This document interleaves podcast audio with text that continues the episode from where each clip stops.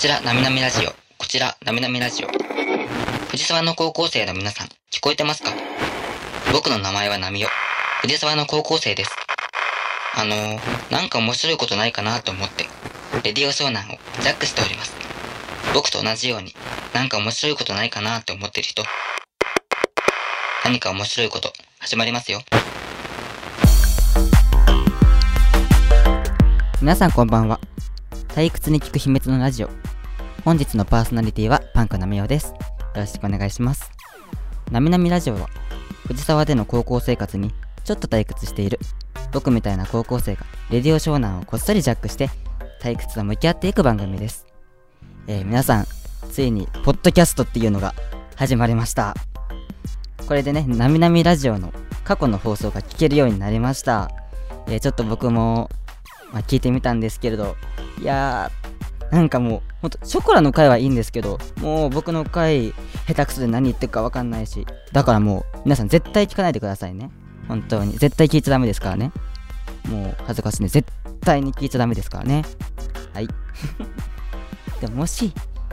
こんなにダメって言うってことはどんな感じなのかなって気になっちゃった方は、インスタグラムのプロフィール欄の URL から聞けるので、こっそり聞いてみてください。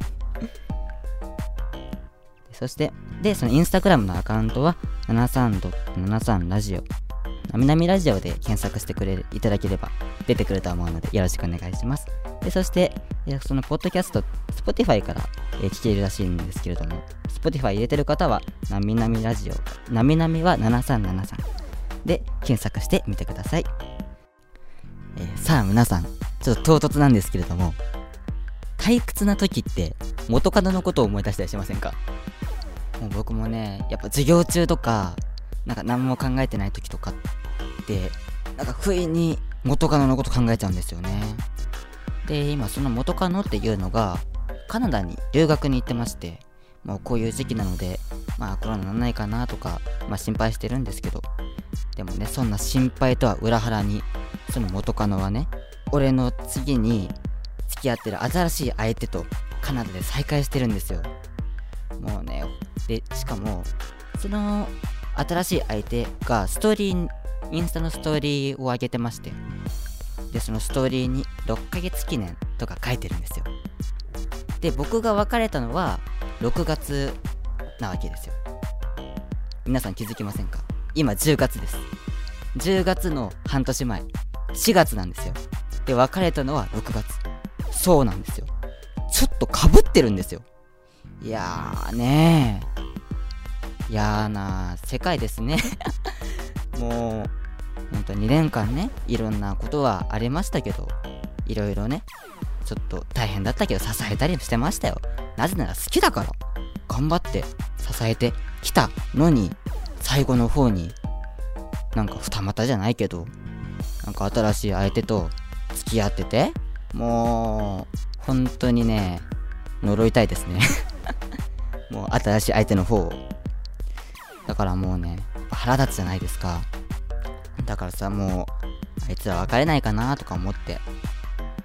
だからその、いうこと考えてたら、ちょっと自分の腹黒い部分が出てきちゃって、なんか、その、カップルを別れさせるおまじないとかあるかなと思って、で、ちょっと、Google 先生にね、聞いてみたんですよ。なんかカップル別れさせ方みたいな。そしたら、一番最初に出てきたのが、カップルを別れさせる方法とか書いてるやつで、お、なんだろうなと思って、調べて、まあ、その、サイトを開いたわけですよ。そしたら、思ってたのと違くて、なんと、その、別れさせやったやつで、いやー、なんかよく、探偵とかで不倫を見つけるとか、そういうのはよくあるじゃあるじゃないですか。カップルを別れさせる、別れさせ屋があるなんて。と思って、もうめちゃくちゃびっくりして。で、まあそれね、ちょっと調べてみて。なんだろう、なんか、新しい、あその相手と、またくっついて、その二人で、付き合ってからその相手をフリーにさせるとかして、で、別れさせるらしいんですけど、いやー、嫌な世の中ですね。そんなのがあるなんて。で、ちょっと料金とか調べてみたら、ちょっとまだ高かったので、まあ、バイトしたら頼んでみようかな、なんて、まあちょっと、また僕の腹黒い部分が出てきちゃいましたけど、まあね、いやあいつら早く別れねえかなはい。まあということで、今日も退屈と向き合う30分間、お付き合いよろしくお願いいたします。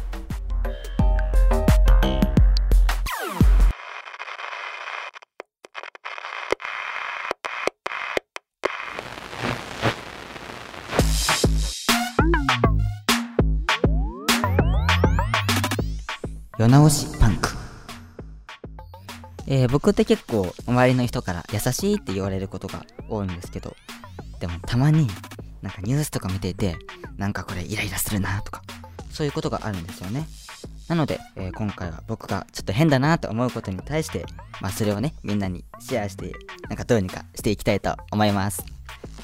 で、本日話したいことは、アイドルの熱愛報道ということでね、まあちょっと、これ少し前の話になるんですけど、あの、乃木坂46の星野みなみさんが、熱愛報道がね、出て、いやー、ちょっとびっくりしましたね。なんか、まさかあの、みなみちゃんがね、熱愛報道出るとはって思ったんですけど、でもね、なんかツイッター見てると、あの、文春に撮られた写真が、もう彼氏の腕に抱きついてて、なんかすごい甘えてるのが、ほんとキャラ通りで可愛いって。もう写真集じゃないんだからね。もうこれこそいたずらかみたいなね、いう風に思ったんですけど、その相手が高級フルーツ通販会社の御曹司みたいで、何それと思ってね、まあ将来なろうかななんて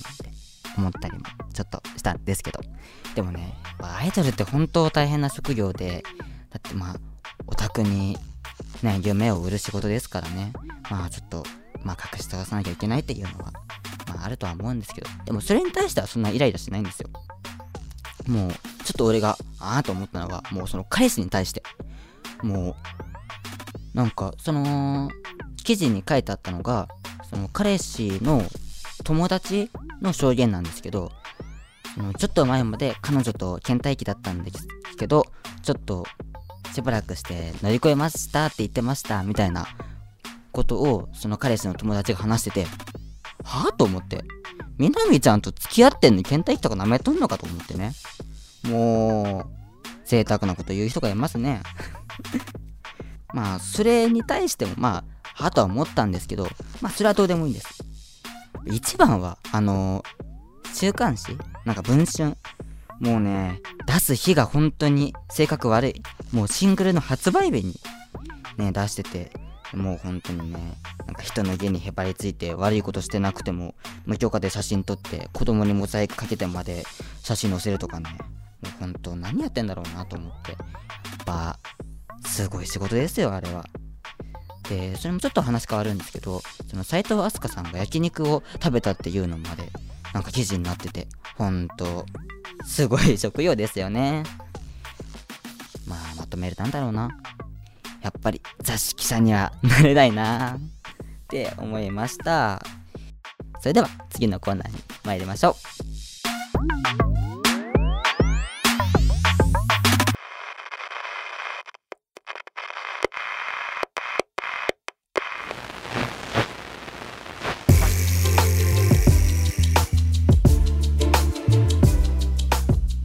退屈に聞くリクエストのコーナーやっぱり退屈な時間を満たしてくれるといえば音楽ですよね。このコーナーではみんなから集めた退屈だなーっていう時に聞くとなんとかなる。そんな退屈に聞く曲を、えー、皆さんお送りしていきたいと思います。さあ本日のリクエストなんですけど、ちょっとね、ラジオネームがすごいなんか早口言葉みたいな感じなので、ちょっと前回の放送で早口言葉練習したので、ちょっと早口言葉風に読んでみたいと思います。じゃあちょっといきますね。湘南の無天丸寿司が食べられない寿司屋スタッフさんです。えー、湘南の無天丸寿司が食べられない寿司屋スタッフさんから いただきました。えー、リクエスト曲は、アース、ウィンドアンドファイヤーのセプテンバーね。さあ、おすすめ理由もいただいているので紹介していきます。中学の時、英語の授業で出会った曲の中で一番気に入っているからです。お確かになんか中学の授業英語の授業とかで曲聴いたりもしましたよね。なんか俺も覚えてるやつあるの。なんだっけあの、なんだっけこの前映画になったあの有名な人たちの、まあ、いや、まあその人の曲覚えてんな。えっと、で曲調が秋っぽく落ち着くからです。勉強中や休憩している時によく聞いてます。ということで、さあ早速流していきたいと思います。えーそれではお聴きください。どうぞ。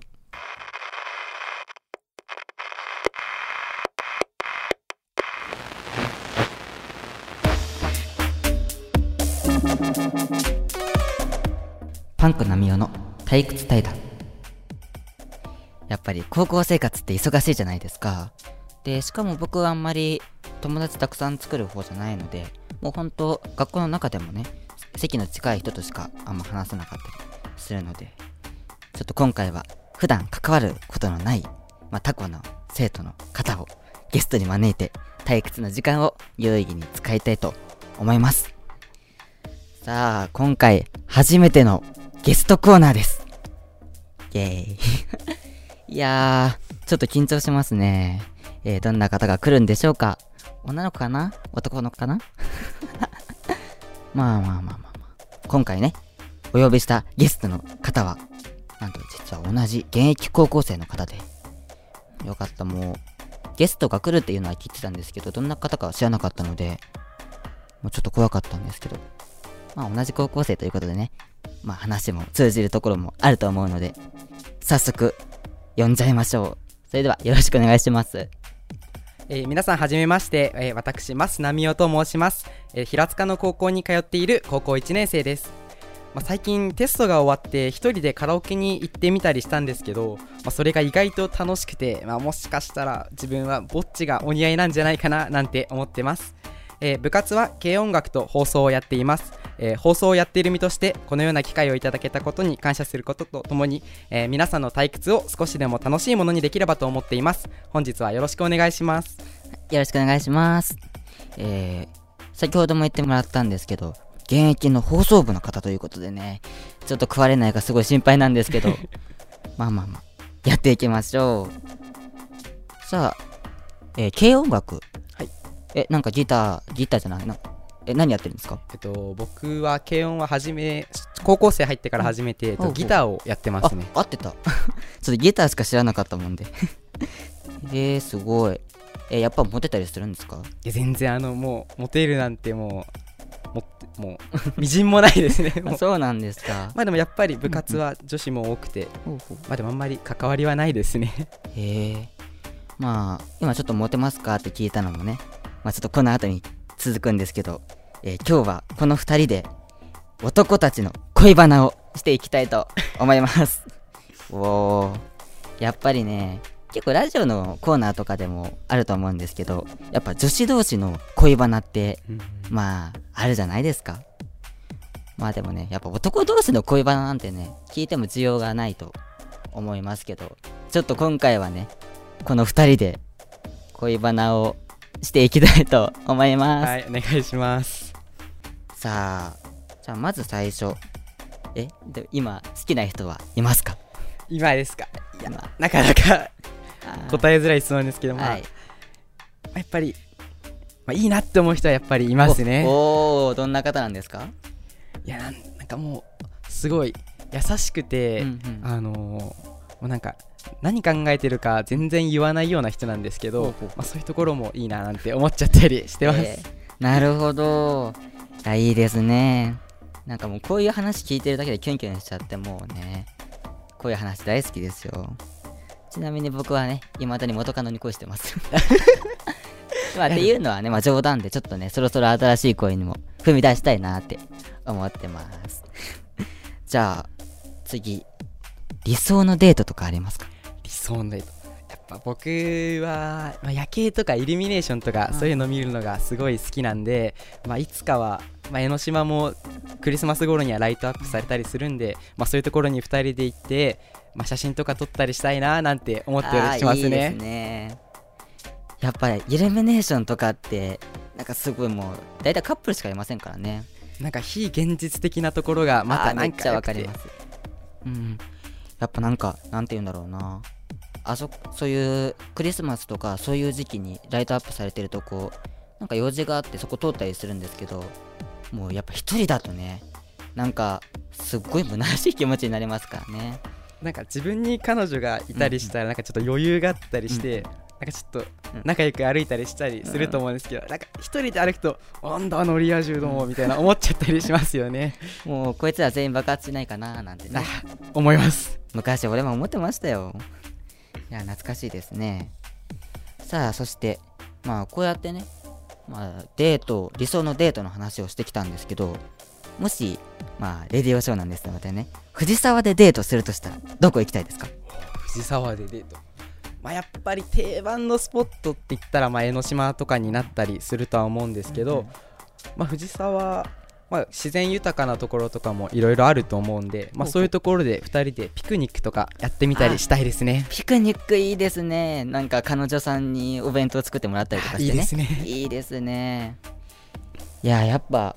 彼女の手料理とかってねもうどんな有名シェフが作る料理より美味しいとか言いますからね。食べたことないですけど、まあ、食べてみたいですよね、そういうのも。ね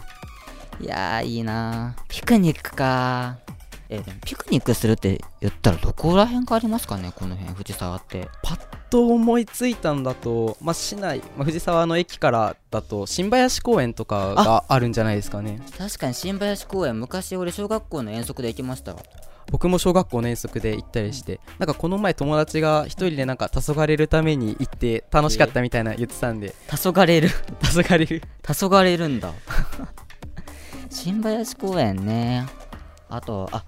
あなんだっけあの江ノ島入ってすぐのとこ芝生とかありませんでした？あなんかありますね、うん。あの海と境目ぐらいのところにありますね。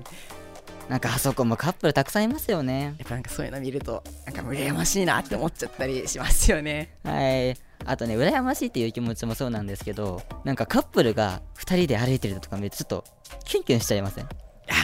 なんか僕もよく思うんですけど高校の、この前あの一人でご飯食べてたら、うんうん高校の同級生がなんか二人でイチャコラご飯食べててちょっとなんか羨ましいなっていうのとちょっとどっか行けっていうのとなんかちょっとあ自分もああいうことしたいなみたいな思っちゃったりしましたね。なんかもうそういうのでわあなんかキュンキュンするってなっちゃいますよね、ありますね。でもねまあこういうのもねなんか自分が付き合ってたら違う風な見え方するけど、まあ、付き合ってないからこそのカップルの楽しみ方ですね。なんか見せ物みたいになってるけどやっぱそういうのいいですね。えっかあのー今まであの恋人とかいたことあります？あちょっとそれはまあうんうん。いたことはあるんですけどあんまりちょっと言えないですね。あけどでもすごいみんないい人で。じゃあそういうのはあんま聞けないけどじゃあ何人ぐらいいました？あこっちの方が言えないかもしれないですね。あちょっと冗談冗談。指でとかなら言えるんですけど。でじゃあ恋愛テクニックとかってあります？なんかあでも自分うん。は中学校の時に吹奏楽部に入ってて、周りが女子ばっかだったんで、まあ、女子と話すことには慣れてるかもしれないんですけど、なるほどど、まあ、やっぱり、まあ、なんですかね。なんかそのまず仲良く話して、まあ、それでなんか共通の趣味とか見つけたりしてやったりしてみるっていうのがやっぱりいいんじゃないかなって、なるほど。確かに共通の趣味っていいですよね。まあ、僕野球とか好きなんで、まあ、一緒に見に行ける人とかいたらいいかななんて思ったりしますね。わかります。僕もサッカー好きなので一緒に行ってくれる彼女とかすごい嬉しいですね。やっぱ僕もねそういう一緒にサッカー見に行ったりとかもしてたのでそういうの一緒にユニフォーム着たりしてね。ああいいですね。で一緒にちょっとハーフタイムサッカーだったらハーフタイムとかまあ野球はハーフタイムとかないけどまあないですまあなんか守備自分の応援してるチームが守備の時にちょっと売店行ってあご飯買ってご飯2人で買って食べてみたいなやってみたいですね。なんかクレープ買ってとかね。あいやーいいですね。じゃああとなんかじゃあ憧れのシチュエーションとかあったりします？憧れのシチュエーション。やっぱりでも、まあ憧れのデートと重なっちゃうんですけど、はい、やっぱり夜景を一緒に見てて、うん。まあ、なんかその相手とその風景を一緒に写真を撮りたいなっていうのがすごい思いますね。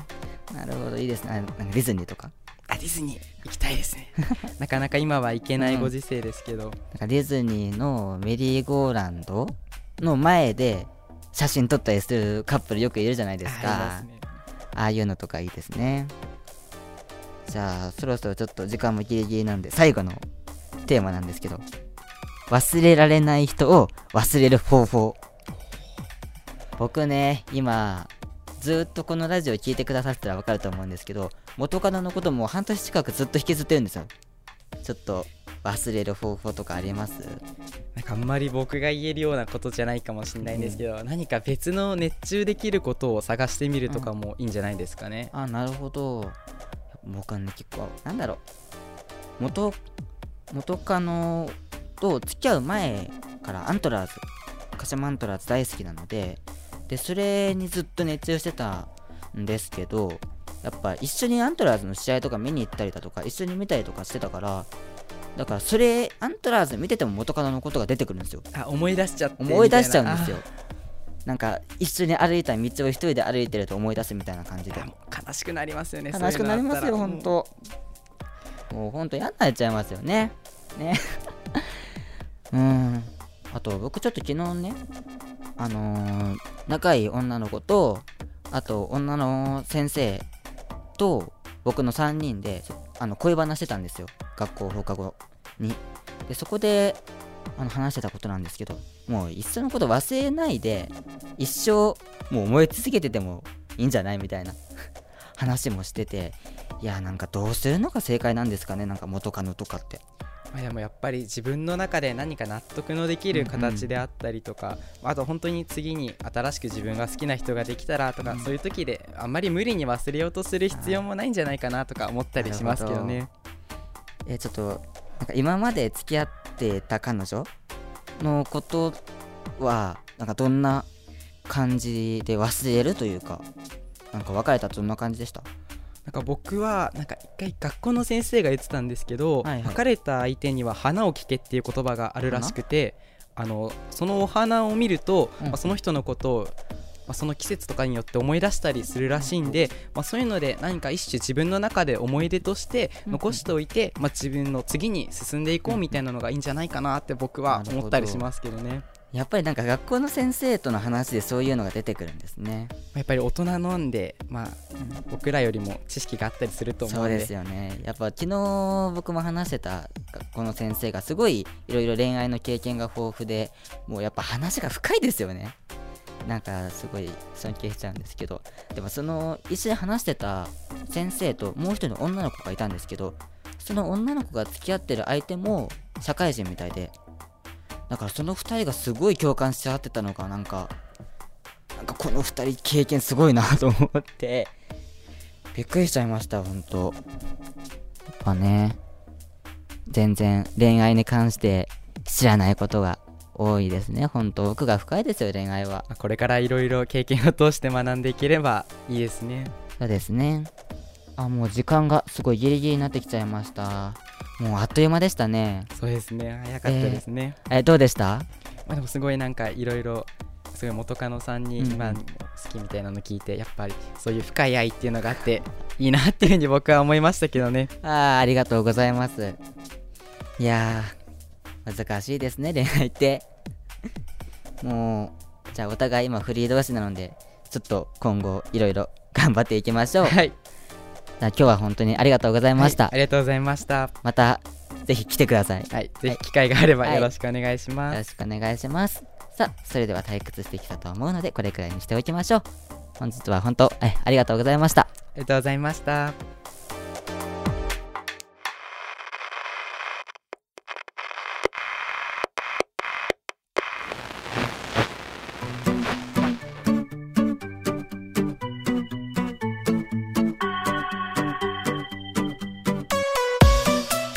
今日ももうエンディングの時間がやってきてしまいました。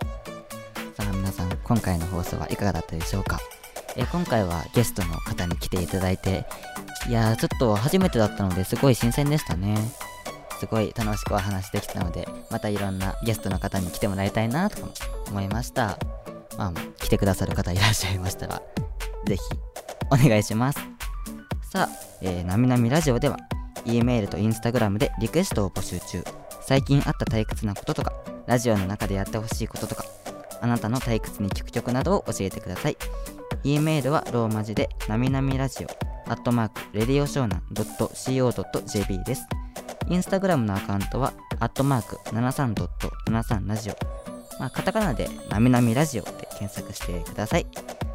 ラジオに合わせてコンテンツを更新していきますので、ぜひフォローお願いします。えそして YouTube チャンネル、ポッドキャストの方もよろしくお願いします。さあ、それでは恒例の退屈名言です。人生とは次第に退屈していく道のりである。サメール・バットラーの手帳より。えー、ま、これは今までの退屈名言の中で一番